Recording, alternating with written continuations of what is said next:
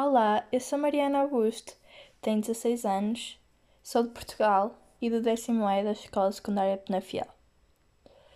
Hoje vim-vos narrar uma lenda portuguesa chamada O Milagre das Rosas, de Uli de Freitas.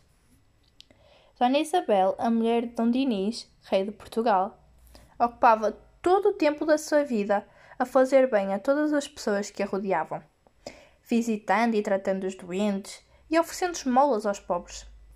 Quanto à lenda que o rei, que tinha muito mau gênio, apesar de também ser muito bondoso, se irritava por ver que a rainha andava sempre misturada com mendigos, e por isso proibiu-a de dar mais esmolas. Certo dia, viu-a sair do palácio às escondidas. Foi atrás dela e perguntou-lhe o que ela levava escondido por debaixo do manto. Era pão para distribuir pelos pobres. Mas ela, aflita por ter desobedecido ao rei, disse: São rosas, senhor. Rosas? Rosas em janeiro? duvidou ele.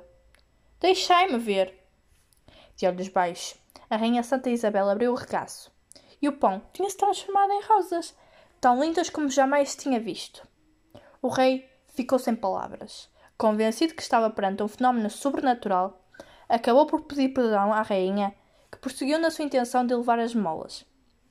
A notícia do milagre correu a cidade inteira de Coimbra e o povo proclamou santa a Rainha Isabel de Portugal.